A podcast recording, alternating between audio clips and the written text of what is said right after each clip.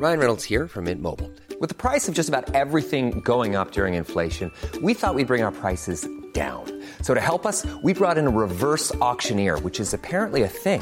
Mint Mobile unlimited premium wireless. Ready to get 30, 30, bit to get 30, bit to get 20, 20, 20, bit to get 20, 20, bit to get 15, 15, 15, 15 just 15 bucks a month. So, Give it a try at mintmobile.com slash switch. $45 upfront for three months plus taxes and fees. Promo for new customers for limited time. Unlimited more than 40 gigabytes per month. Slows. Full terms at mintmobile.com. Ever catch yourself eating the same flavorless dinner three days in a row? Dreaming of something better? Well, HelloFresh is your guilt-free dream come true, baby. It's me, Kiki Palmer. Let's wake up those taste buds with hot, juicy pecan-crusted chicken or garlic butter shrimp scampi. Mm. Hello Fresh. Stop dreaming of all the delicious possibilities and dig in at HelloFresh.com. Let's get this dinner party started.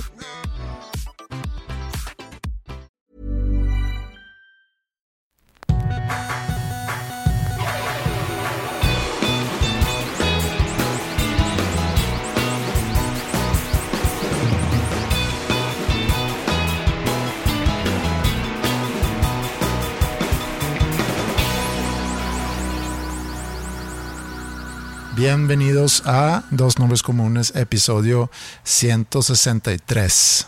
¿Cómo estás, José? Eh, más o menos. ¿Sí? ¿Quieres desarrollar el más o menos? Nah. ¿No? Yo te podría decir que bien, pero también tengo ese más o menos asomándose. Si ves cómo te digo más o menos, pero no quiero desarrollar. Entonces, ¿por qué no dije bien? El bien corta conversación. Sí. O sea, abres una puerta, O sea, abro una puerta, pero nomás una rendijita. te asomas con esa cadena, esa cadena de seguridad. Ajá. No, no le quito el, el- el bolt. Y nomás te digo de que, hola, de que ya llegué, soy Andreas. Ok, bye. Y te cierro. Cierras. Sí. Bueno, yo tengo ese más o menos. Yo sí me voy a abrir y voy a desarrollar el más o menos. Hoy tuvimos primer día de clases. Hoy es lunes 10 de agosto. Para los que no saben, este podcast normalmente se graba en los lunes. Bueno, normalmente diría que los últimos Que es un handicap el 30 grabar, semanas el, ha sido el- así. el grabar los lunes. Sí, digo, Son muchos días entre grabación y publicación que pudiesen suceder muchas cosas que podemos hablar y luego suceden cosas hablables que pasamos de largo porque pasaron después de la grabación y nos convertimos de repente sin siquiera una oportunidad en obsoletos.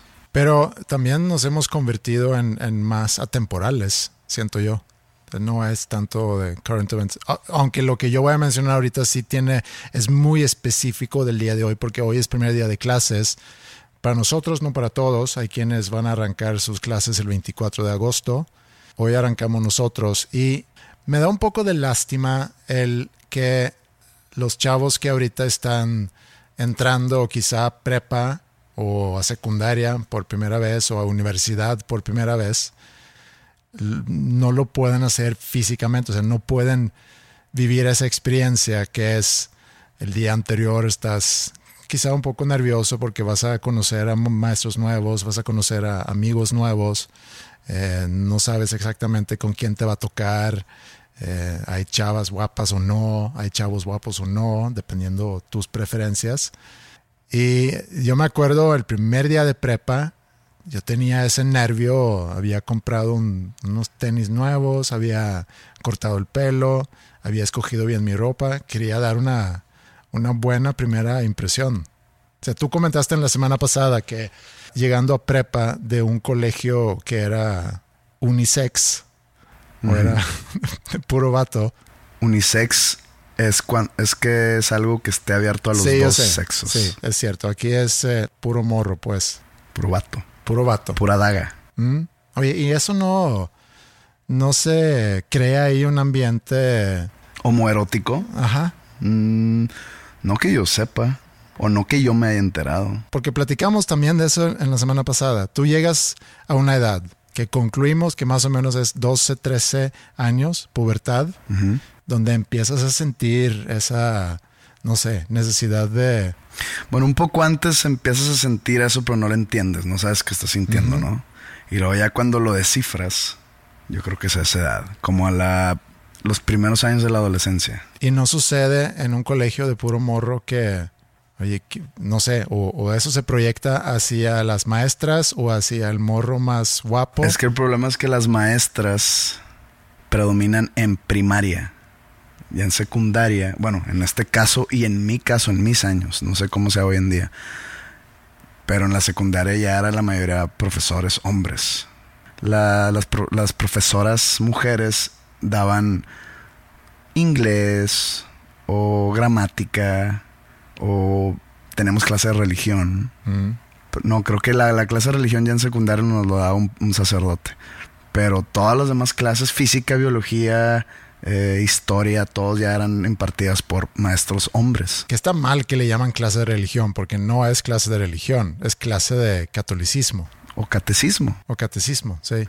Sí, sí, sí, pero pues era ¿Qué tienes después del recreo? Religión. Yo tenía clases de religión también, pero era, se cuenta, un bloque era cristianismo, otro bloque era. Bueno, eso lo veíamos más en historia, ¿verdad? Tienes razón. Nos enseñaban cosas de la Biblia, del catolicismo. Por eso sabes tanto, de eso has demostrado muchas veces aquí en este podcast. Tú. Sí, no estoy muy orgulloso de saber tanto del tema. Es un buen tema sobre el cual saber cosas. Es un buen tema si le das un twist normalmente siniestro. Mm. Pero bueno, hablando de primer día de clases, cuando yo estaba en primaria slash secundaria, pues no había tal cosa como qué ropa me voy a poner hoy, cómo me voy a cortar el pelo, porque las niñas, ¿por qué? Porque usábamos uniforme, pues no me iba a peinar para mis amigos. Y lo de los tenis, teníamos dos días a la semana que, que, que el uniforme cambiaba porque era el uniforme de tres días y el típico era como una camisa blanca de botones y luego arriba un suéter color beige que se usaba en tiempos de frío y si no era una camisa de manga, o sea, la que te digo, de manga corta blanca con cuello y botones hasta abajo. De piloto. Sí, una camisa de piloto pero sin, sin los brochecitos en los hombros, ¿no? Eh, un pantalón gris de una tela muy incómoda y muy calurienta eh, y zapatos negros. Y luego eran dos días uno de gimnasia y uno de deportes. No sé por qué decían gimnasia, porque no es como que hacíamos maromas, ni piruetas, ni nada así. Y aparte el pantalón que nos poníamos estaba muy incómodo. Era un pantalón blanco también muy duro, muy caluriento. Y una t-shirt blanca que decía eh, Irish Institute, ¿no? Y tenis. Y entonces ahí era donde entraba y que pues voy a llegar con estos tenis que voy a... A pantallar Que voy a pantallar y voy a hacer la envidia de los demás. Entonces yo compraba mis British Knights o como les puso en una canción, mis caballeros británicos. Y pues, según yo apantallaba, ¿no? Pero entonces eso de apantallar con los tenis me llamó la atención porque hasta el día de hoy, los hombres, incluyéndome, yo no lo veo mucho por ahí, o sea, mi enfoque no va por ahí hablando de tenis, pero creo que así es en general. Por ejemplo, esta cultura de usar los tenis Jordan o los tenis Nike, así como que de básquetbol. De básquetbol o de diseños así como que muy extravagantes eh, o muy vintage. Mm. Me voy a incluir. Lo usamos los hombres para impresionar a otros hombres. Mm. Porque estoy seguro que a las mujeres no les gustan esos tenis. Algunas sí, incluso lo, lo, usan, pero no es como que, ah, qué buenos tenis trae el Pepe, ¿eh? de ir a tirarle el pedo y decirle, oye, me encantaron tus tenis. Este, qué buen tenis. Qué buen tenis, ¿eh? ¿eh? de aquí a dónde o qué? y luego al día siguiente no saben qué pedo. Me agarró un vato con unos grandes tenis. No, no suceden esas cosas. Es para otros hombres. Es para otros hombres. Esa es una conclusión que yo he llegado. Pues aplicaba bien en tu colegio entonces, porque nada más había otros hombres. Ajá. Pero pues está en primaria, ¿no? Entonces no es como que me iba a ligar a mi amigo porque traía los, los Air Force One. Sí, bueno, no, no, no sé de dónde venía. No, veníamos hablando del, del, primer día de clases y que siento una cierta tristeza, y no nada más en el caso de nosotros, sino también en general los que ahorita están arrancando su año escolar y que lo tienen que hacer a través de la compu y que no pueden vivir esa experiencia de, sobre todo los que entran a una institución nueva. Y por eso me siento un poco digo, emocionado porque estamos arrancando nuevo ciclo, pero me dio gusto escucharlos de que quisiéramos estar ahí. Extraño ir a, a mi colegio, obviamente los que estaban con nosotros el año pasado, esa es una buena señal. Es para quedar bien con los profes. Mm, no son de ese tipo. Necesariamente que ¿De quieren qué quedar tipo bien. son, Andreas? Son un poquito más Rebeldes. un poquito más rebeldes algunos de ellos, que fueron los mismos que comentaron que ya están extrañando y que quieren regresar. Y me dio mucho gusto y ojalá, y, y no sé, si digo pronto voy a sonar muy optimista, pero no sé si en enero a lo mejor. ¿Tú crees que este semestre sea de homeschool? En línea, sí, yo creo que sí. Todo entero. Dime una cosa, ¿por qué los colegios no bajan su colegiatura? Tú que eres directivo de un eh, centro educativo. No gastan en, pues digamos, mantenimiento del lugar. Sé que tú gastas en renta, porque pues quieras o no, aunque no usen la instalación, Sí, tienes que estar que pagando la renta, pero no gastas luz, No, pero es marginal, eh, esa diferencia es marginal. Mira, sí, el clima, todo el día. Sí, que no, no representa tanto y si fuese a dividir ese ahorro entre todos es, es, es muy poco. Bueno, tu- Hemos- tu, tu escuela es chica, pero Sí. de co- instituciones como el tecnológico. Pues mira, el ahorro no es, o sea, más bien creo que muchas escuelas ahorita están gastando más de lo que tendrían que gastar normalmente, porque necesitan mucha capacitación nueva, necesitan contratar eh, nuevas aplicaciones, herramientas, nueva tecnología. O sea, tienen que estar invirtiendo mucho, han estado invirtiendo seguramente durante todo el verano y han tenido a toda la gente en capacitación. Sigues pagando la misma nómina estando ahí o no. Muchos lugares también son dueños de sus edificios, entonces mm, no pudieran negociar quizá un ahorro de renta, cosa que nosotros logramos hacer en su momento y ese ahorro lo pudimos aplicar en las colegiaturas con, como descuentos. Pero yo creo que, eh, o sea, entiendo por parte, yo soy también padre de familia y porque a los papás también los haces trabajar doble.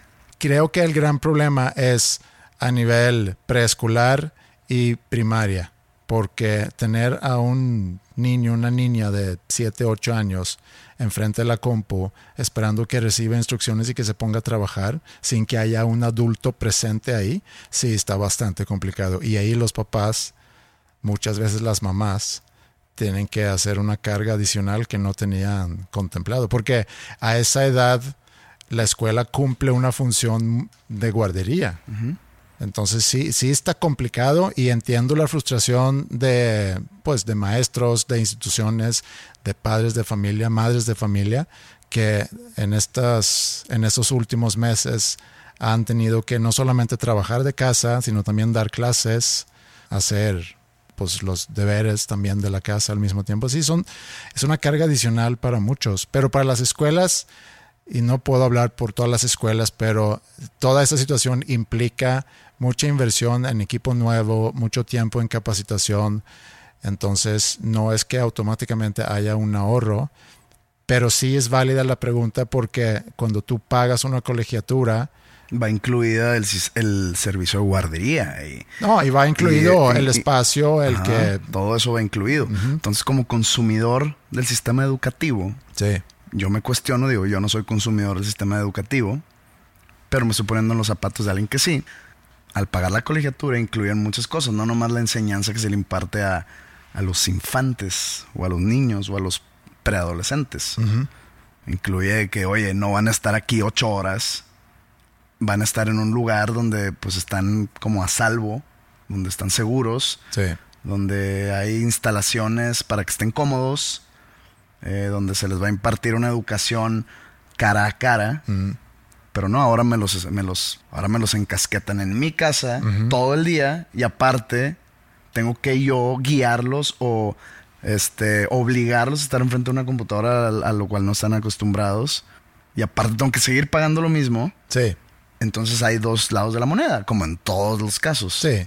Está el de que por qué vas a seguir pagando lo mismo y las instituciones dicen, oye, yo estoy invirtiendo en estas nuevas, vamos a decirle, aplicaciones o plataformas para que tu hijo siga con su educación eh, durante esta contingencia y me está saliendo más caro, por eso no le bajo, entonces hace una pelea de nunca acabar. Es un gran problema, pero no es el problema. Porque eso aplica para unas cuantas instituciones, para unas cuantas familias. Yo soy de los que piensan que la educación, tanto primaria y secundaria, no sé si prepa, como que te sirve más, ¿cómo lo puedo decir sin sonar cínico, de alguna manera. Porque dirías tú, oye, ¿por qué no suspenden el año escolar y no que repitan año cuando todo esto acabe, sino nada más pues pasaron de segundo a tercero o como sea el caso. Porque pues no es como que el niño se va a hacer más o menos inteligente si no tiene, eh, si no toma la clase de dividir. Pues, matemáticas.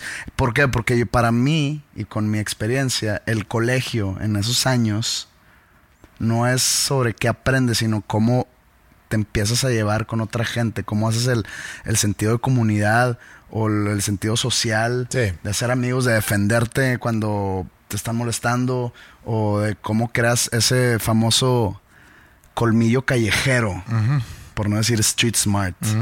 Creo que va más por ahí el asunto. Le estás quitando a ese niño el educarse de la manera callejera y otra vez no me vayan a malinterpretar cuando digo callejero, sino Sí, la socialización. Socialización. Sí. O sea, el estar ahí afuera de casa. El estar haciéndote independiente de un tipo fuera de, los brazos de tus papás, ¿no? Les estás quitando eso. Entonces, ¿por qué nada más dicen, ¿sabes qué? Suena, suena muy... No, mira, el, el, se puede decir que la escuela cumple con, con tres grandes funciones, ¿no? Sobre todo cuando, cuando estamos hablando ahorita de primaria, secundaria.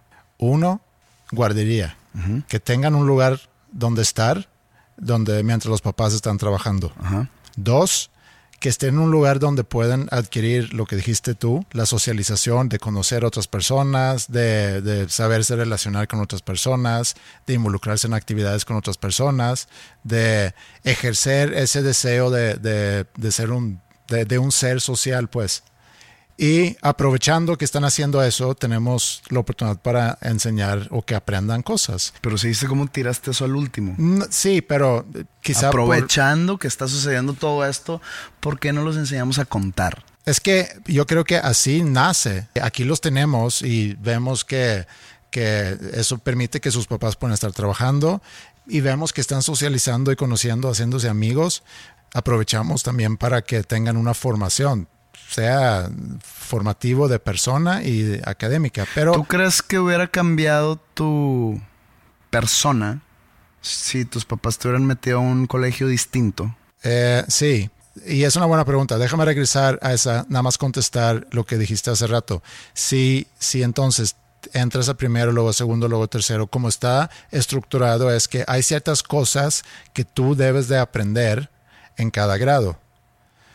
Entonces, si tú te brincas ciertos aprendizajes o ciertos conocimientos, vas a tener algunas lagunas que quizá no te permite avanzar. ¿Y quién dicta qué aprendes en qué grado? ¿La Secretaría de Educación Pública? Sí, pues hay, sí, hay todo un plan de estudios. ¿Tú tienes, tú diseñas tu plan de estudios en base a lo que te dan la Secretaría de Educación Pública? Sí, tú más bien sigues ese plan de estudios. Y no puedes desviarte nada. No, puedes, obviamente puedes agregar cosas, ah, pero hay una base. Y la base, para mi gusto, la base es eh, que sepas leer, que sepas escribir y todo relacionado a eso, ¿no? La comunicación, la interpretación, eh, la comprensión, etcétera, y matemáticas.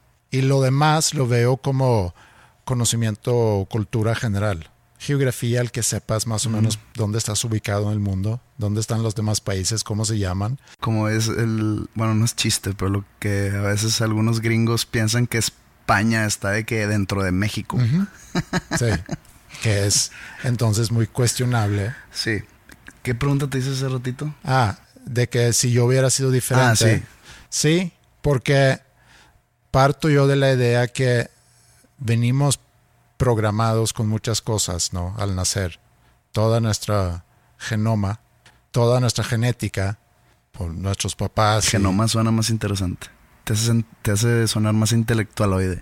Eh, y luego, obviamente, que dónde creces, con quién creces, en qué tipo de ambiente, con quién te juntas, todo eso influye y te va formando como, como persona. Entonces, en mi caso particular, que sigo en contacto con mis amigos que tuve desde primero de primaria.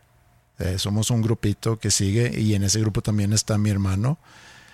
Si no fuese por ellos, pues seguramente hubiera sido un poco diferente, pero creo que mi personalidad o mi persona no necesariamente tiene que ver con, con quién me junto, sino con quién me junto o con quién te juntas. ¿Con quién te juntabas? O con quién te juntabas, pues a lo mejor te va a poner en diferentes O sea, por ejemplo, ¿qué hubiera pasado conmigo si hubiera estado en un colegio mixto, laico? Sí, a lo mejor nunca hubieras compuesto Padre Nuestro. O a lo mejor no sería músico. Puede ser, también. Es que son diferentes circunstancias en la vida que hace que terminas haciendo lo que haces. No, pues por eso te digo, diferentes circunstancias que pues cuando tienes esa edad, el 90% de tu vida es alrededor del colegio en el que te meten. Tus amigos son de ahí. Sí. Porque no conoces otros niños. Los valores que el colegio promueve o defiende o, se abandera con son los valores con los que tú creces. Sí, la junto con los que te dan en casa. sí, pero pues es que pasas el más de la mitad del, día en el colegio y luego si ves a tus si, si, si, estás en el entrenamiento de fútbol del colegio, después pues es más tiempo. Si vas a casa de un amigo en la tarde después de hacer la tarea, haciendo la tarea, estás haciendo cosas del colegio, luego vas, vas a casa de un amigo o de amigos que están en tu colegio, entonces pues podemos decir que el 90% del día es cosas del colegio. O de amigos, sí. O de amigos, pero pues son los amigos del colegio. Del colegio, sí. No sé, siento que la decisión de un padre o, de unos padres de familia, una madre de familia de meter a tu hijo a tal o cual colegio es muchísimo más importante de que qué tipo de educación ese colegio brinda. Yo me acuerdo cuando, eh, cuando fuimos a buscar kinder para Maya en su momento. Y fuimos como papás primerizos, primerizos, novatos, novatos, rookies. Llegamos a diferentes kinders y cada kinder andaba con su con su discurso de venta, ¿no? No, aquí les damos esto y el otro y aquí les damos ciencia y aquí les enseñamos no sé qué. Ciencia. qué güey. tiene, tiene dos años. Necesitamos nada más que la cuiden porque necesitamos hacer y que le digas cuál es el azul y cuál es el amarillo. sí, y ya. No se necesita más. O sea, manténla nada más activa. No me vengas con que ciencia, matemáticas, idiomas y cosas. Porque también es un poco como la estimulación temprana que puedes meter a tus hijos para que caminen más rápido. Mira, cualquier niño prácticamente va a caminar. Más o menos alrededor de, de los 12 meses Puede ser antes, puede ser un poco después, va a caminar. sí, o sea, no, es como que, no, es como que, un logro, no es como que cuando esté buscando trabajo en su currículum vitae va a poner que caminé desde los siete meses, güey. Exacto. Mira, si no importa cuánto te sacaste en prepa, Ajá menos importa cuándo empezaste a, caminar o a hablar. Sí, pero hay papás que se preocupan por eso y que lo ven un poco como competencia, que, ah, mi hijo empezó a caminar a los siete meses. Y, que cuando cuentas eso nadie se va a correr después de 15 minutos. No. Entonces, el, el en qué colegio metes a tus hijos, para mí es muy importante con qué tipo de personas va a estar, por la razón que tú mencionaste ahorita. Quiero que esté con personas eh, con las cuales puede tener una buena relación y que viene más o menos de una familia que a lo mejor comparte valores con nosotros. Por eso para mí era importante eh, que no estuvieran en, un colegio religioso. Mira, tengo una anécdota, bueno, no es mía, me la contó un amigo. Eh, en nuestros tiempos de cuando estábamos nosotros en primaria, secundaria, hay, hay un colegio que hoy en día es un colegio súper mega, no sé si sea la palabra, pero fresa, que es el más caro, yo creo que podría decirse de todo México. La gente de más dinero es donde mete hoy en día a sus hijos, que, que, normalmente hay una, hay una narrativa ahí que dice que los abuelos son los que pagan las colegiaturas porque sí están muy cabronas. En los tiempos donde nosotros íbamos al colegio, ese colegio no era todavía eso. Iba en camino a, pero pues era del nivel de donde yo estaba y donde estaba, ¿no? Entonces, pues este amigo mío era, era de ese colegio. Eh, se graduó de secundaria, se va a la prepa del TEC, donde yo lo conocí y donde me hice amigo de él. Y pues pasan los años, se casa, tiene una hija y ese colegio tiene, ese colegio es demasiado exclusivo para nuevos alumnos. O sea, si yo, que yo no estuve en él, quiero meter a mi hijo, me hacen la lista de espera de años y años y de repente pues ya mi hijo tiene 28 años y, y sigo esperando que lo, que lo acepte, ¿no? Pero si eres exalumno, tienes la vía rápida. Entonces mi amigo mete a su hija ahí y pues por la vía rápida de que él es exalumno. Pero pues ese colegio ya cambió. Ya es muy caro, ya todos los, los niños de ahí pues vienen de familias millonarias, entonces pues están acostumbrados a un estilo de vida. Entonces mi amigo, que pues digamos, o sea, le va bien, pero hasta ahí, me cuenta un día, me dice, está muy cabrón el ambiente en ese colegio. Por ejemplo, pues, él me cuenta, yo me voy de vacaciones a la isla del padre. ¿Qué digo? Sigue siendo Estados Unidos, sigue siendo en dólares, sigue siendo algo, digamos, caro. Pero está en carro a 3, 4 horas. Ajá. Pero entonces cuando regresa, eso sigue la historia de mi amigo, ¿no? Cuando regresan a clases después de las vacaciones, pues ya sabes, ¿no? Que cuenten a dónde fueron.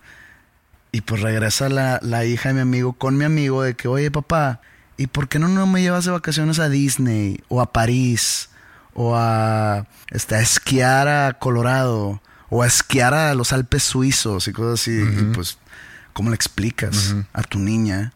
Entonces, la niña crece en un ambiente donde ella se siente menos y ahí la psique del niño se desarrolla de una manera pues que puede jugar en su contra en los años posteriores o no sé, entonces por eso es importante donde metes hijos. Sí. Porque entonces tu hijo te va a agarrar coraje porque no le puedes comprar los tenis nuevos o no lo puedes llevar a vacacionar a Europa o no tiene el, el iPad más nuevo Digo, supongo que eso es lo que los niños quieren ahorita. En mis, tiempos era de que yo quiero un cassette de Nintendo y quiero tener una VHS, ¿no?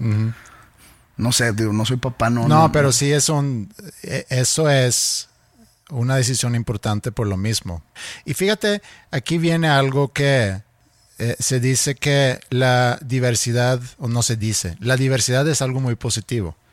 Mm, desde chicos debemos aprender a convivir en diversidad, ¿no? De diferentes etnicidades, diferentes estratos sociales. Ajá, totalmente.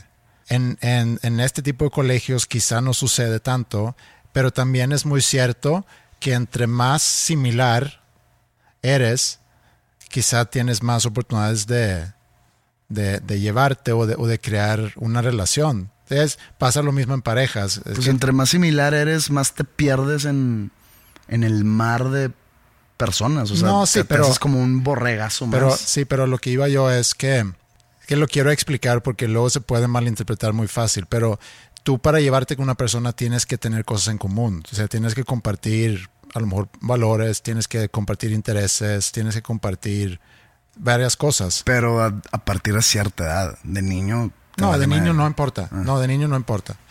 Pero hace rato que comentamos sobre si debería haber descuentos o, la situación ahorita para muchos papás que tienen que ser maestros de sus hijos, que no es el gran problema. El gran problema, y no nada más en México, sino a nivel mundial, es que hay millones y millones de niños que simplemente no van a tener escuela porque no tienen conectividad, porque no tienen manera... De, o sea, no tienen internet, pues. No tienen internet y no tienen manera de conectarse a una clase. Ese es el gran problema. Y yo no sé cuál va a ser la consecuencia de eso, pero hace que se divide aún más el país. Pero pues, ¿cuál es la solución ahí?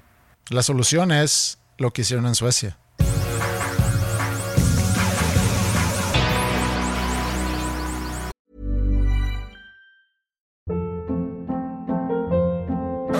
Hold up. What was that? Boring. No flavor. That was as bad as those leftovers you ate all week. Kiki Palmer here, and it's time to say hello to something fresh and guilt-free. Hello Fresh. Jazz up dinner with pecan-crusted chicken or garlic butter shrimp scampi. Now that's music to my mouth. Hello Fresh. Let's get this dinner party started. Discover all the delicious possibilities at hellofresh.com.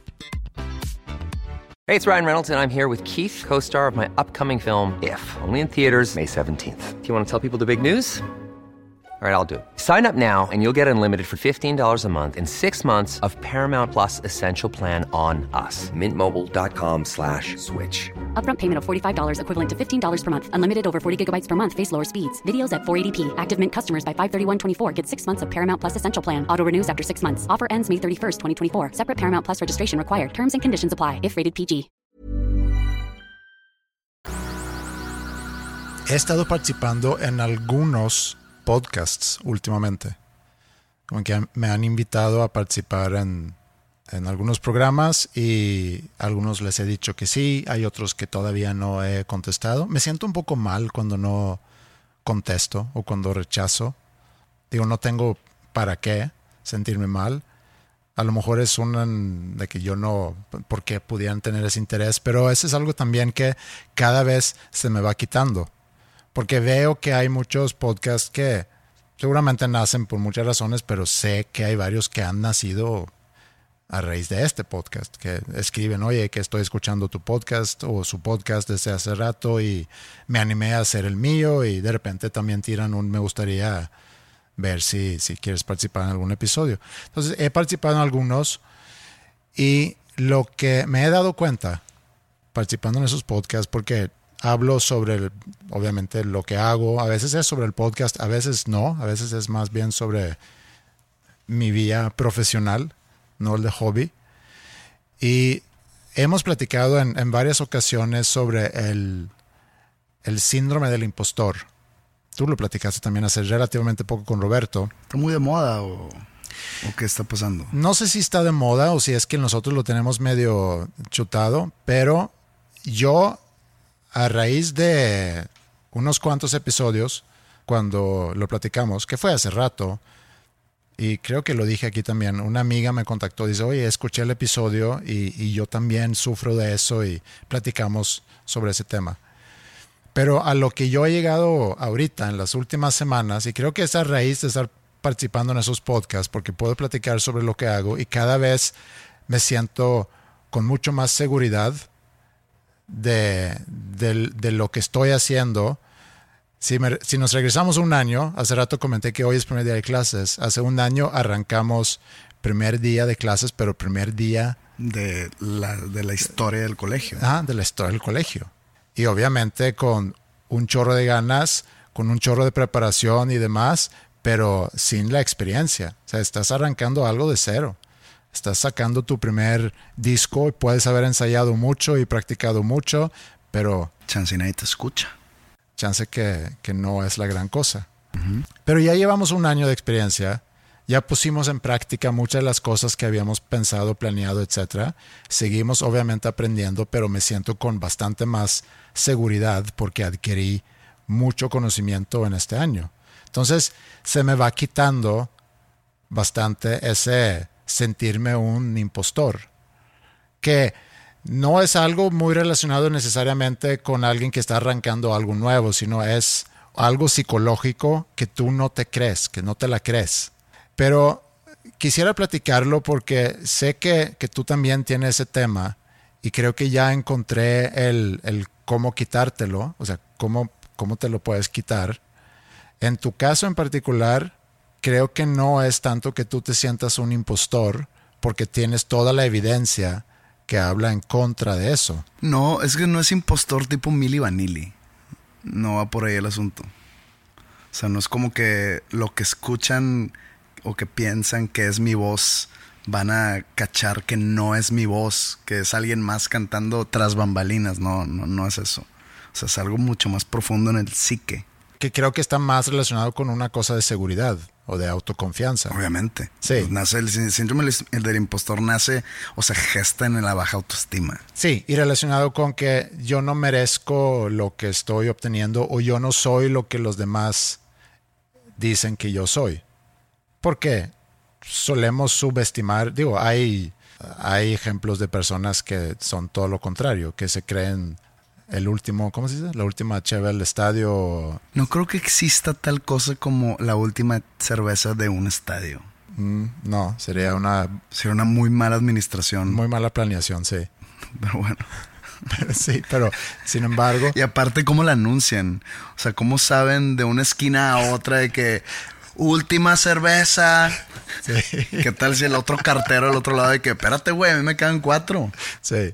Tiene que haber un anuncio, aparte a nivel cancha, el, el, el que está ahí. Sí, señoras y señores, solo queda una cerveza. En la sección. En la sección D, y el vato que está en la sección O, de que chinga, está bien lejos. Sí.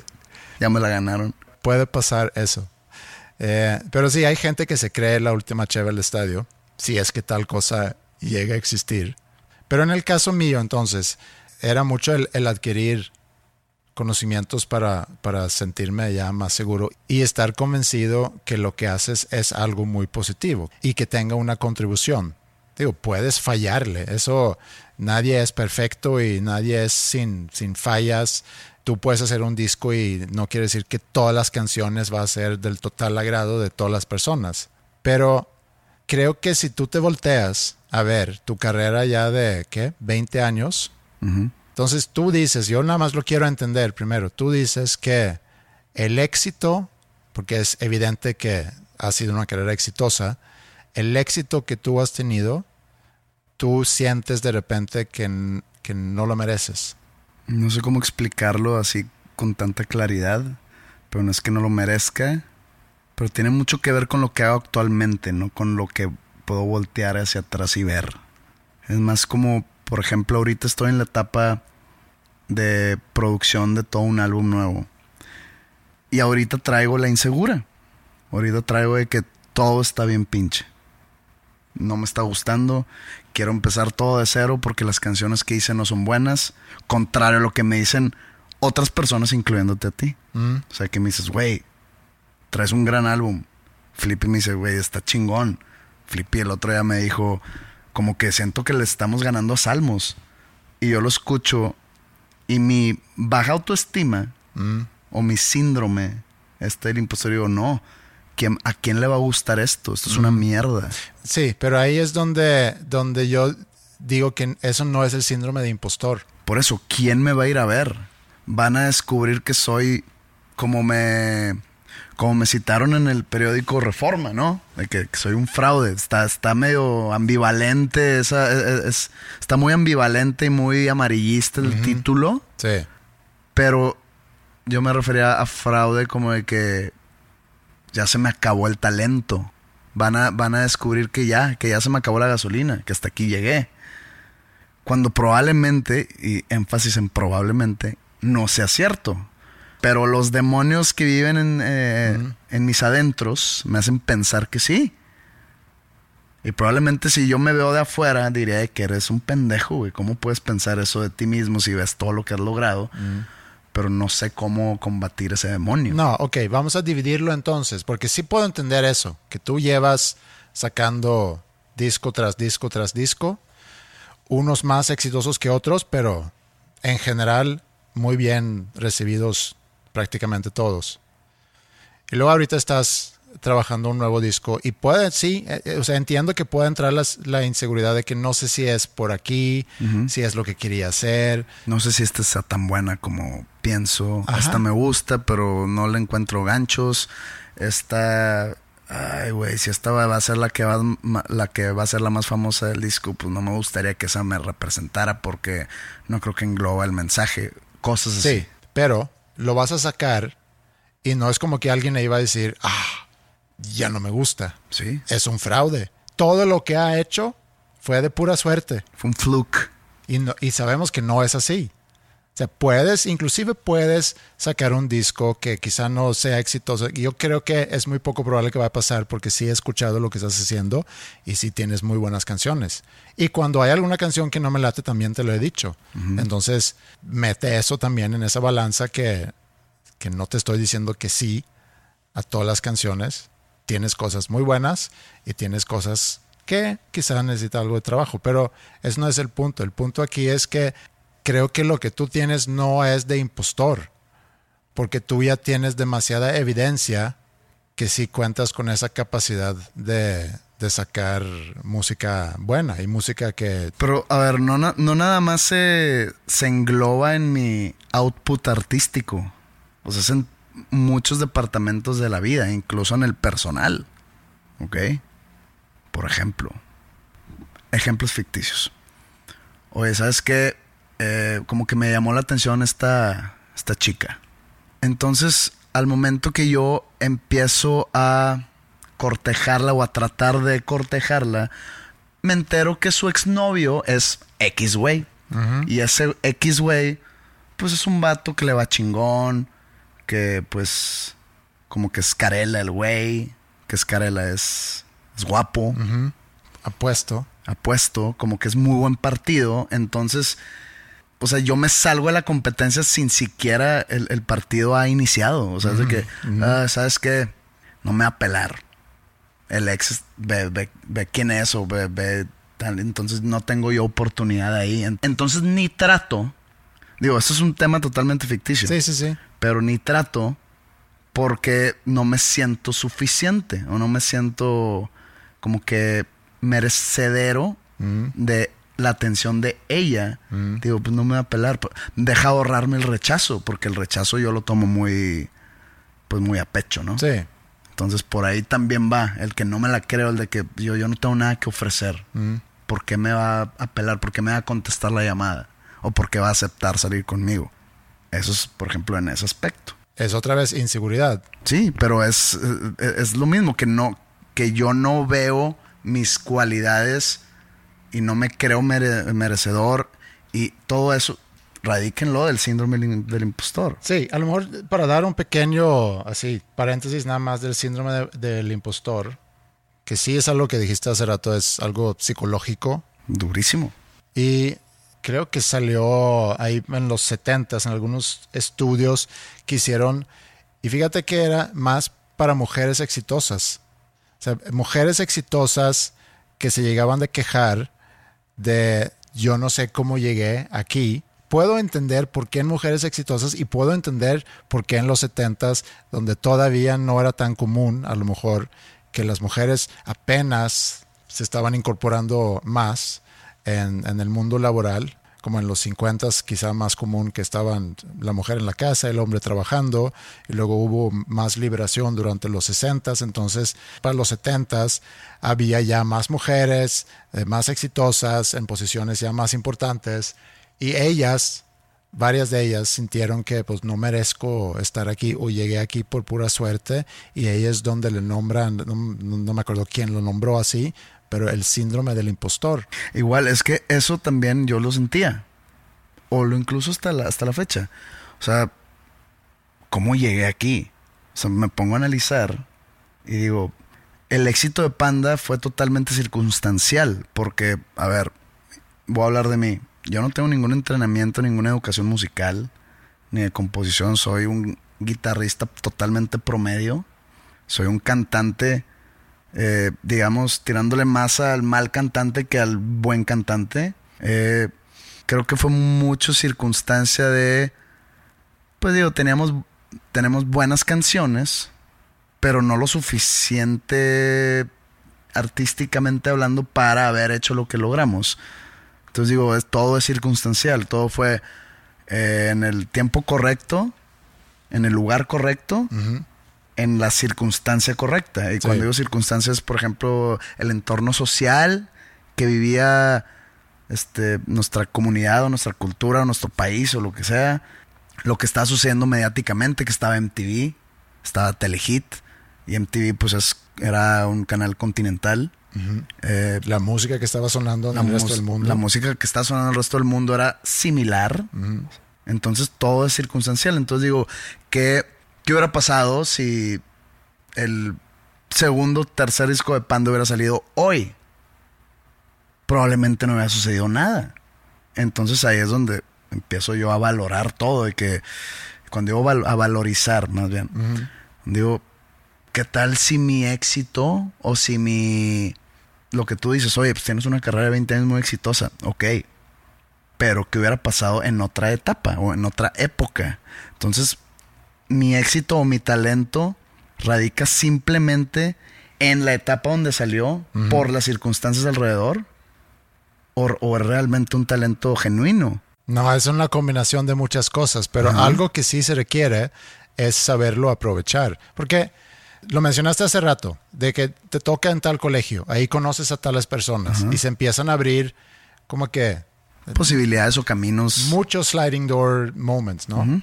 Y, y en tu vida vas creando, por cada decisión más o menos importante que tú tomas, hay un universo paralelo que se va abriendo, ¿no? Entonces, en tu vida, en mi vida, debe de ahorita existir cientos de miles de universos paralelos con Pepes y Andreases viviendo vidas en función de si las decisiones en el pasado hubieran sido diferentes. Entonces sí son muchas circunstancias. Sí, sí tiene que tener cierto talento, eh, ganas de hacer las cosas, hacerlas bien, obviamente, pero luego ya poder aprovechar de la situación. Nunca te ha pasado, nunca te ha pasado Me diste panzón. Nunca te ha panzado. nunca te has, nunca has pensado que cuando te topas con alguien, ahorita mencionaste el ex de esa chica ficticia, dice muy carela, muy exitoso, etcétera, y luego a lo mejor lo conoces y te das cuenta que, eh, pues es un Pues normalmente pasa eso. Normalmente sucede eso. Ah, Por, por eso dicen, nunca idealices a alguien o nunca, pues nunca conozcas a tus ídolos porque tus ídolos están normalmente mental, emocional, a tu nivel. Si idealizas a alguien, te vas a dar cuenta que esa persona es como tú si es que llegas a conocerlo. E igual, eh, hablando del batito este ficticio, probablemente sea un pendejo. Y probablemente yo sea ese, digamos, ese ex que dice, no, es que está muy cabrón ese güey, o sea, ¿por qué me va a pelar? Y probablemente me conoce y dice, ah, pues el, el Pepe Madero es un X. Y estoy a expensas de eso, tú también. Pero hablando de, de la circunstancia ideal para que sucedieran las cosas que sucedieron hace 20, 15 años, ahí también digo, ¿por qué a mí? Soy un vato totalmente introvertido. No era alguien interesante, no daba. No tenía el carisma necesario para liderar una banda que estaba creciendo exponencialmente a partir de cierto año. Es más, hasta me, me retraí un poco. Me trataba yo de como que quedarme en las sombras porque me, me, me daba. Me daba algo el spotlight en mi cara. Dije, ¿por qué? Chance, necesitaban a alguien así. Pero no hice nada yo para merecerlo. Nada más me escondí dentro de mi propia inseguridad. Y, y por esa inseguridad yo creé, yo creé un personaje apático, mamón. Y me hice esa fama. Y lo cual le cayó mal a mucha gente, pero pues chance intrigué a mucha gente también. Mm, sin duda. Pero entonces digo, ¿qué es real y qué, y qué no es real? Ahora, con cuando saco mis álbumes solistas, pues mucha gente la que me sigue es eh, fan de Panda. Entonces digo, ¿qué tan real es que, que- que les gusta? ¿Qué tan real es que siguen siendo fans porque les gustó lo que saqué? No por ser yo el vocalista de Panda. ¿Sabes cómo? Todo eso Sí, alimenta ese síndrome o ese demonio o ese ego, es el ego. Porque cuando ya hablan de ego no, no es, mucha gente confunde el ego con de que, ah, ese güey se cree mucho, tiene el ego gigantesco. No, el tener el ego gigantesco es algo negativo. Es algo, por ejemplo, ese ego se alimenta de esa inseguridad y de esos demonios para hacerme una peor persona. ¿en qué sentido sientes que a ti se te hace una peor pe- No, persona? no peor persona de siendo una persona miserable en- con los demás, no, no. Sino peor persona en cuestión de inseguridad, en cuestión de introvertida, seria, eh, con una autoestima bajo. Tampoco me estoy tirando al suelo para que alguien me levante, No. porque siempre va, o sea, me- voy a acabar recibiendo mensajes de aliento que se agradecen, pero no lo hago por eso. Y todos tenemos algo de eso. Y, y, ah, es un poquito inclusive a lo que iba, porque todos tenemos algo de eso. Y además, eh, salvo algunas excepciones, porque ahorita que mencioné que el ex de la chica ficticia puede ser muy exitoso y, y muy buena onda y lo que tú quieres, a lo mejor hace algo es, es muy específico, lo hace muy bien, pero puede ser un pendejo. Pero hace ese algo muy bien. Que lo más seguro es que es un pendejo. Y ah, bueno, vamos a, vamos a decir que el ex de la chica ficticia es un pendejo. Digo, el ex también es ficticio. Sí, Entonces, sé. entonces Sí. va, est- estoy generalizando. O sea, normalmente la gente que dices, ah, la madre, está muy cabrón ese güey. Sí. Normalmente es un pendejo igual que tú. Y de repente te topas con personas que son como que muy redondas. O sea, son muy completas en que, en que hacen bien las cosas, tienen éxito en, lo que se dedican, eh, buena onda, eh, incluyentes, lo que tú quieras. Pero seguramente en la, en la noche antes de dormir están cuestionando su propia existencia y si están haciendo bien las cosas. También los que dicen de, por ejemplo, la gente en Instagram, normalmente los influencers sobre lifestyle y estilos de vida, pues, que parecen que tienen la vida perfecta y en la vida real es todo lo contrario. O inclusive las personas que, que tú percibes que son súper mega a toda madre. De que, güey, este Jaime me cae cabrón, súper a toda madre, güey. Y luego de repente lo sigues conociendo y que, ¿sabes qué? Es tan a toda madre que creo que es un hijo de puta. O sea, no te crees su a toda madrismo. Entonces ya empiezas a, pe- eh, a pensar que le da la vuelta ese a toda madrismo hasta decir, ¿sabes qué? Este güey no vale madre. De alguna manera no vale madre. Y lo sigues conociendo y luego encuentras ese lado oscuro y dices, "Hmm, Lo sabía. lo sabía. Y me ha pasado varias veces. Ah, tengo una anécdota también. Bueno, mi hermano tiene un hijo eh, que ya está grande, tiene que 12 años. Mi sobrino es, es gringo. Vive en Little Rock, Arkansas. ¿ok?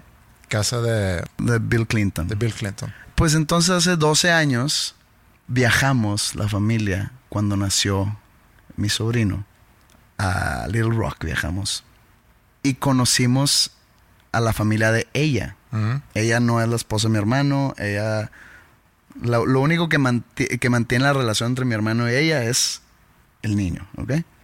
Llegamos allá y los papás de ella nos invitan a como que a su casa, a una pequeña no sé, estuvo raro ese, ese, e- esa- ese evento porque íbamos a ir a cenar todos a un restaurante, pero nos invitaron antes a su casa y pusieron como que comida. Se me hizo raro, pero comida así como de que nuggets y de que mini hamburguesas. vamos a ir a cenar porque me das de cenar aquí. Este, entonces mi papá me dice, oye, tú hazte cargo del señor.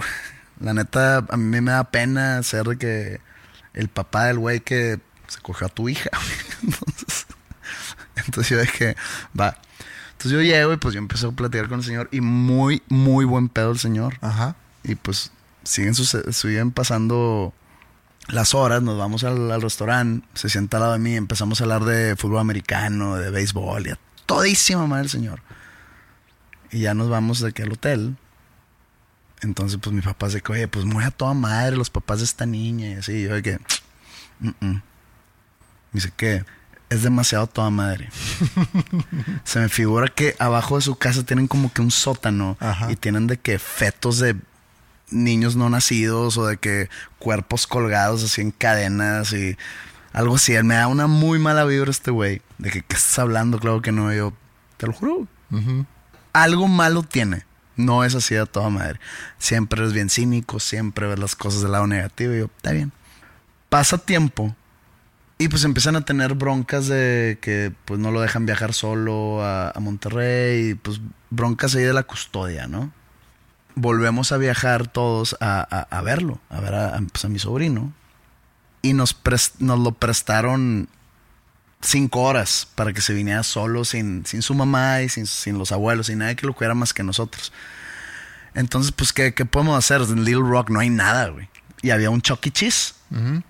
Sí sabemos lo que es un Chuck E. Cheese. Pues es una cadena donde venden pizzas. Y de donde hay juegos, para niños sí. y etcétera. Entonces, pues fuimos ahí y estaba, pues no sé, el niño pues, estaba muy chiquillo, ¿no? Eh, jugando ahí, pues de repente conmigo, de repente con mi hermano, de repente con mi hermana. Y pues me senté con mi papá en donde están las mesitas ahí donde come la gente pizza. Estaba platicando con mi papá, de repente así como que volteó para atrás, a, a las espaldas de mi papá, pero lejos, y veo a un señor muy sospechoso con boina así negra, con lentes negros, vestido todo de negro y como que volteándonos a ver así leve. Y yo me le quedo viendo y yo, papá, es este güey. Mi papá, ¿de qué estás hablando? Es el papá. O sea, es el abuelo de, del niño. El que, el que era toda madre. Ahí está, nos está espiando, güey. Total de que me paro y voy con él. Y llego y lo saludo de que, hey, remember me? oh my God. De que, ah, ¿qué haces aquí? Qué casualidad. Ajá. Y yo, no seas mamón, güey. Nos estás persiguiendo, nos estás espiando. No, ¿cómo crees? Y yo, sí, güey. ¿Qué piensas? ¿Qué, qué está Sí, o sea, pasando? ¿sí le dijiste eso? Sí. Le dije, ¿qué pedo contigo? Ay, qué casualidad, no mames. Total, nos venía siguiendo y espiando. Según él, nos íbamos a robar al niño. Porque somos mexicanos y lo que hacemos es robar, a- a- a- al parecer. Entonces, después de eso de que lo confrontamos, él metió demandas y que no sé qué. Total, un cagadero. Y le dije, ven. Tan a toda madre no es a toda madre. Entonces, cuando él estaba en esa cena contigo, cayéndote a todísima madre, y tú seguramente cayéndole a toda madre también. No, hombre, este muchacho es cantante, tiene una banda y le va muy bien y es. Pues sí, a no toda valgo madre, no valgo madre. Es a toda madre, pero hay algo. Ajá. Entonces, la próxima vez que vengan, seguramente. Se van a robar a mi hijo. Ajá. Entonces, los dos ahí tenían. Sí, si yo fui a toda madre, si yo fui demasiado a toda madre, a huevo dijo, este vato no vale madre de seguro. Pues tiene razón, no valgo madre. ¿Qué es el aprendizaje aquí entonces? Nunca ser. Que no, que todas las historias tienen dos versiones. Y pues nunca ser tan a toda madre. Nunca ser tan Nada a toda más, madre. pues sé, sé un hijo de puta siempre y, y vas a salir avante en la vida. Mm, pues no sé si te puedo hacer segunda ahí. Pero nada más, para regresar a lo del, del síndrome del impostor, porque no sé si lo vamos a poder cerrar. Yo eh, tampoco tengo la, la intención de, de quitártelo, pero contando mi propia experiencia y dándome cuenta que es algo que muchos sufren de, muchos sufren de este cuestionamiento. Cuando me puse a leer un poquito, muy poquito, Está de moda. Sí, digo, está de moda quizá.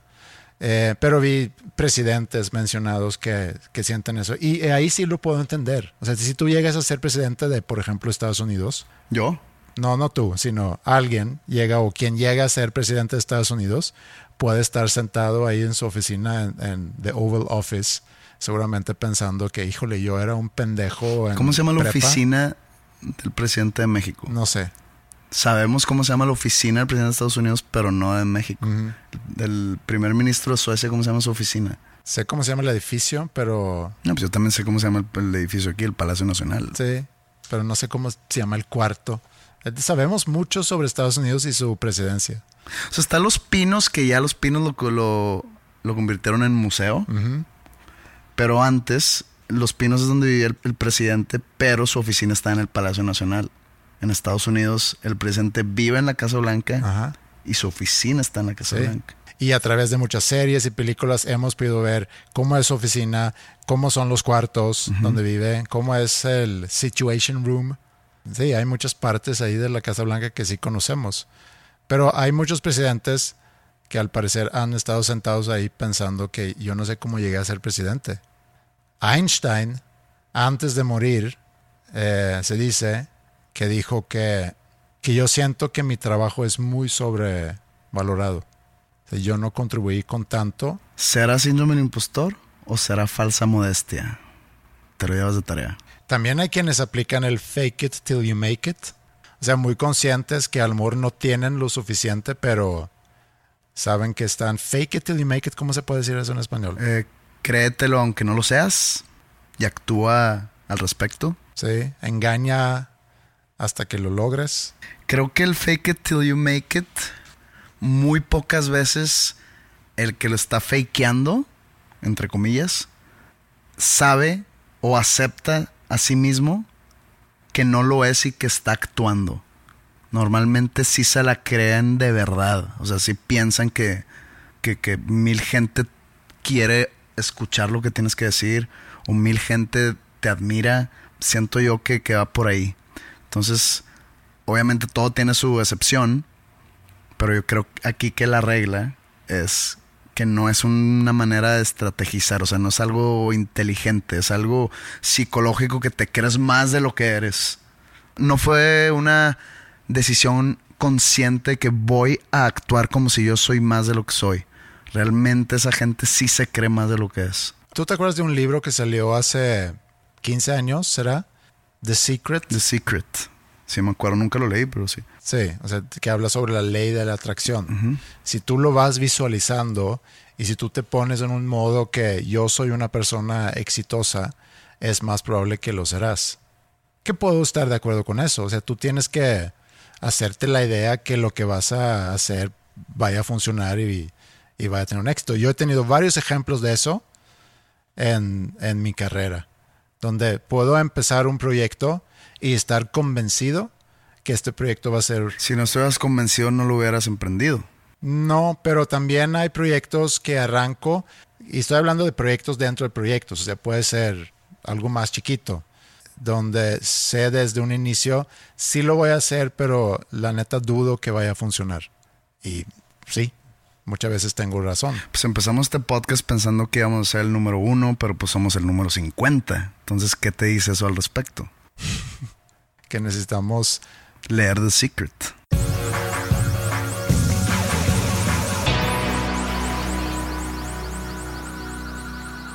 Estoy un poco sorprendido con la cantidad de música que fue enviada por, por nuestros escuchas. Ahora, no sé qué me sorprendió más, la cantidad de canciones, porque creo que el playlist tiene como 80 eh, y feria canciones. No sé si eso me sorprende más que el hecho que hubo varios que mandaron nada más canciones, o sea, canciones de su banda favorita. Chance no lo dejamos claro. Creo que no lo dejamos muy en claro. Y también ahí vuelvo a confirmar que nunca puede ser suficientemente claro al dar una instrucción. Siempre va a haber quienes lo malinterpretan, porque me sorprendí cuando alguien manda una liga y dice, oye, quiero que agreguen esta canción al, playlist porque es, es muy buena. Y abro y que Offspring o de que Nirvana. Y en algunos casos tampoco dieron mucha explicación, entonces contesté yo el mail, esta es tuya, esa canción. Me muy buena, esa es tuya, porque no reconocía yo al artista. Y de nombre, bueno fuera, no, no es mi canción. Bueno, pero llegaron 80 y feria canciones de escuchas que a lo mejor durante la semana va a crecer ese número porque conforme vaya llegando, pues yo los voy agregando al playlist, pero ya tenemos que cerrar para escoger cuál es la canción que va a terminar este episodio. Y antes nada más de llegar a eso, porque también te das cuenta cuando tienes la oportunidad de, o cuando abres algo así para recibir música de gente que no necesariamente se dedica a ser artistas profesionales, sino quieren hacer música y hoy en día es relativamente fácil hacer tu música accesible a través de, en este caso, Spotify. Y antes de hacer cualquier comentario sobre la música que nos llegó, admiro siempre a alguien que diga, oye, yo quiero hacer una canción, puede ser que sea buena, puede ser que sea mala, eso me vale madre, quiero hacer una canción, echa las ganas, hace la canción y la sube a Spotify. O sea, eso en sí es un logro. Eso quiere decir que tuviste una idea y que fuiste capaz de poner esa idea en práctica y luego ya hacerlo disponible. Puede ser buena, puede ser mala, pero es en sí un logro. Porque sí hay de calidad variada la música que nos ha llegado. Hay grabaciones muy bien hechas, hay grabaciones donde hace falta que le metan más mano, hay cuestiones de afinación que también pues, son como reglas muy básicas. Si me permiten dar estas retroalimentaciones, si tú estás grabando algo en la guitarra, tienes una cuerda en la guitarra que no está afinada, pues... Va a sonar no tan bien. Va a sonar pinche. A veces el oído no está tan entrenado para detectar esas desafinaciones en un acorde, entonces también hay que entender un poco. Sí, pero hay también herramientas que puedes utilizar para asegurar que tu guitarra está, en este caso guitarra, afinada. Con la voz sí está más complicado porque tú puedes cantar pensando que estás afinado, lo escuchas y quizá piensas que estás afinado, pero no lo eres. Hoy en día hay muchas herramientas también para eso, para editar, para poner las cosas en tiempo, para afinar, eh, que casi todos usan eso, entonces tampoco es de trampa usarlo. Pero bueno, llegaron, o hasta ahorita han llegado como 80, 85 canciones escogimos cuántas para hacer como un pequeño... Seis. Tenemos seis canciones. ¿Tú tienes ahí a la mano el playlist? Sí, es- escogimos seis y yo de esas seis tengo dos favoritas Ok.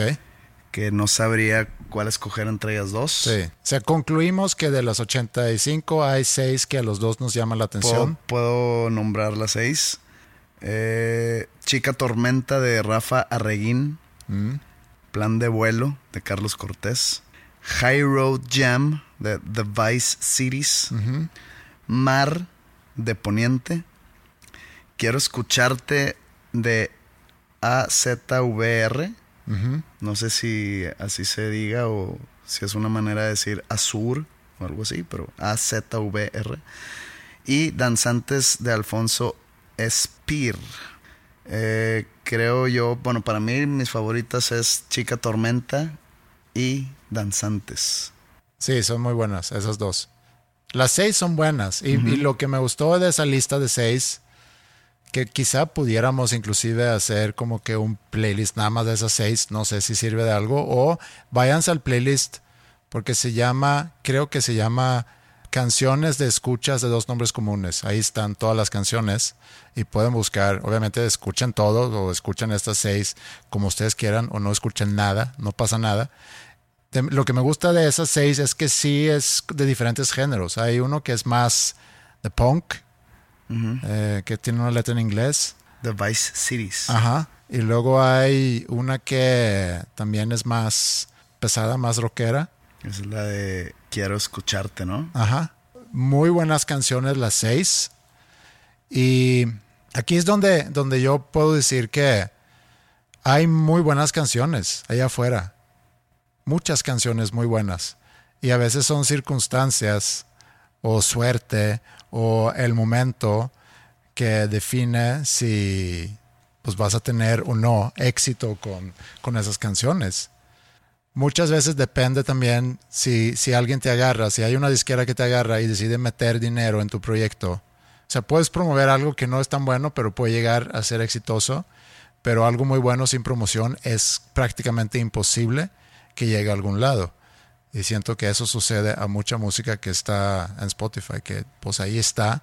Pero para muchos puede ser, bueno, ya, ya cumplí con mi trabajo, ya puse mi música ahí afuera y ahora estoy esperando a que, Hacerme famoso y que caiga la lana. y ahí es donde realmente empieza el trabajo difícil y el trabajo duro. Bueno, yo de esas seis canciones eh, voy más por Chica Tormenta. Que me gustó mucho esa vibra de Tom Petty. Me gusta el, el tipo de composición, me gusta cómo canta. Me gusta, también tiene un- ahí un solo de guitarra que me gustó. O sea, creo que es una canción muy completa y, y ojalá y tenga éxito. Vamos a cerrar. Digo, yo sé que, que estoy tomando esta decisión. Tú ya dijiste que tengo dos, pero tenemos que poner una nada más. Entonces yo creo que vamos a terminar el episodio con Chica Tormenta. Sí, pues es una de las finalistas para mí. Entonces, si tú escoges esa, pues esa ganó. de Rafa Arreguín. Así es. Muy bien. Felicidades, Rafa Reguín, Chica Tormenta. Ganaste el cerrar el episodio número 163 de Dos Nombres Comunes. Sí, Ojalá felicidades. y, y sirva de algo. Ojalá, no sé, nunca sabes. Nunca sabes. Pero ahí está. Y, y gracias a todos por mandar sus canciones. El tener tu música ahí afuera, como dije hace rato, en sí es un logro. Entonces, digo, sigan trabajando, sigan practicando, sigan afinando y dense una vuelta también por la tienda. Y ya cerramos eh, la venta de, de la playera conmemorativa estamos juntando las camisas para firmarlas, para enviarlas. Aguanten porque va a tardar un rato más, pero ya estamos en eso. No sé, ¿qué más? Nos vemos en la próxima semana. Así es. Nos vemos próxima semana aquí en su hogar. Dos Nombres Comunes. Cámara lenta y la emoción de la imaginación. El pulso aumenta si te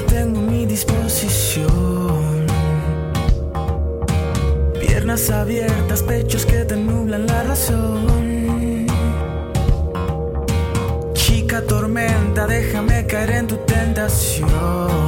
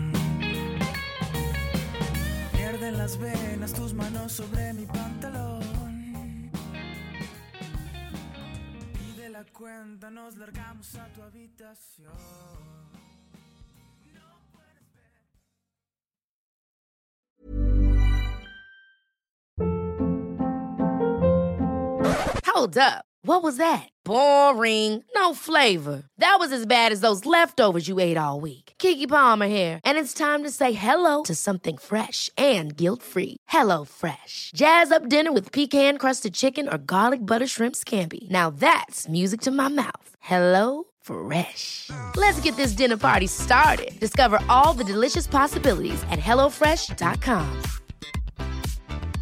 Hey, folks, I'm Mark Marin from the WTF Podcast, and this episode is brought to you by Kleenex Ultra Soft Tissues, your ally to help tackle your allergy symptoms this season. I love the change of seasons, but nobody loves pollen and all those other things floating in the air that make you sneeze during this nice weather. Kleenex Ultra Soft Tissues are hypoallergenic and allergist approved, so fight back against watery eyes and runny noses without worrying about irritating your skin. For this allergy season, grab Kleenex and face allergies head on.